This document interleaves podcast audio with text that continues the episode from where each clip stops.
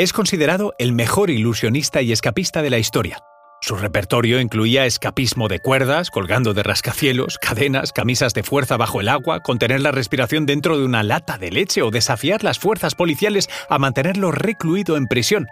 Su nombre real fue Eric Weiss, aunque todo el mundo lo conoce como Harry Houdini, el nombre que eligió para ser nacionalizado estadounidense. Pero, ¿sabías que, además de mago, escapista e ilusionista, fue espía? Eric, o Harry, llamémoslo a partir de ahora por su nombre artístico, Nació en Budapest, en Hungría, el 24 de marzo de 1874.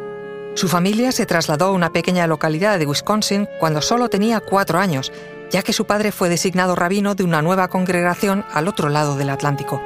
Para ayudar a su familia a superar las dificultades económicas, empezó a trabajar desde muy pequeño. Con ocho años vendía periódicos y limpiaba zapatos en las calles. Un día su padre lo llevó a ver un mago, el Dr. Lin. Harry quedó tan fascinado y solo un año más tarde, cuando tenía nueve años, formó con sus amigos un pequeño circo. Conoce mejor al equipo que protege nuestras costas. Alerta en el mar, el jueves a las 10 un nuevo episodio en National Geographic. Soy María José Rubio, historiadora y escritora. Y yo soy Luis Quevedo, divulgador científico. Y esto es Despierta tu curiosidad, un podcast diario sobre historias insólitas de National Geographic. Y recuerda, más curiosidades en el canal de National Geographic y en Disney Plus. Su primera actuación en público sería el 28 de octubre de 1883 con el nombre artístico de Erich, the Prince of the Air, Eric, el príncipe del aire, como contorsionista y trapecista. Pero pronto descubrió que lo suyo era la magia y el escapismo, por lo que comenzó una dura rutina física en un club de atletismo con la que continuó hasta el final de sus días. Fue el primer mago que registró sus trucos con derecho de autor para impedir que la competencia copiara sus números. Y así, poco a poco, cosechó la fama internacional que le ha llevado a que hoy en día, más de 100 años más tarde, todos sepamos quién es con solo escuchar la palabra mágica, Houdini.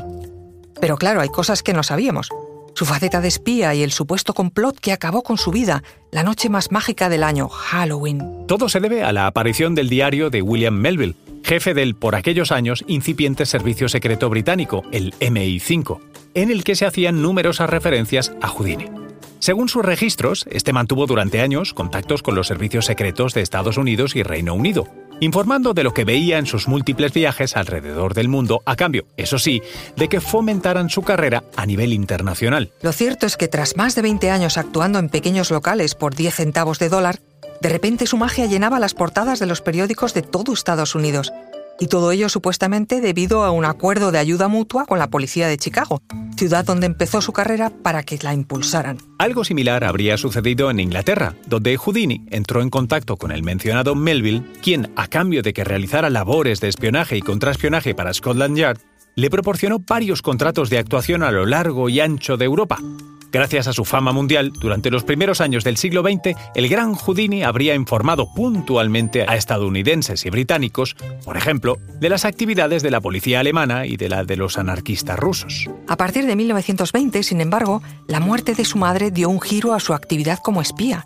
y centró desde entonces todos sus esfuerzos en desenmascarar a adivinos, mediums y cualquiera que afirmara poder contactar con los muertos.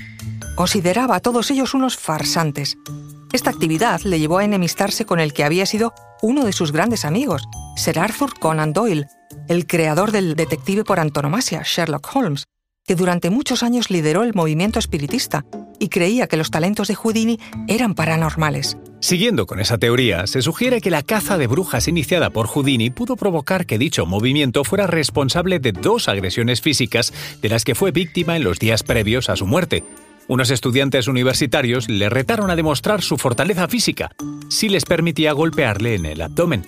Houdini dio su consentimiento y recibió varios fuertes puñetazos en el vientre. Estos le causaron lesiones internas en el apéndice, que provocaron su fallecimiento el 31 de octubre de 1926, con tan solo 53 años, por peritonitis. Había trabajado en los escenarios hasta pocos días antes. Pero Houdini no ha sido el único mago de la historia en colaborar con los servicios de espionaje. Durante la Segunda Guerra Mundial, el ilusionista Joseph Dunninger colaboró con las Fuerzas Armadas Americanas para mejorar las técnicas de escapismo y camuflaje de sus soldados, y en los años 50 la poderosa CIA contrató al mago John Mulholland para entrenar a los agentes en juegos de manos que permitieran, por ejemplo, introducir drogas en la bebida de sus objetivos. Recuerda que Despierta tu Curiosidad es un podcast diario sobre historias insólitas de National Geographic. Disfruta de más curiosidades en el canal de National Geographic y en Disney Plus. No olvides suscribirte al podcast y darle al like si has disfrutado con nuestras historias.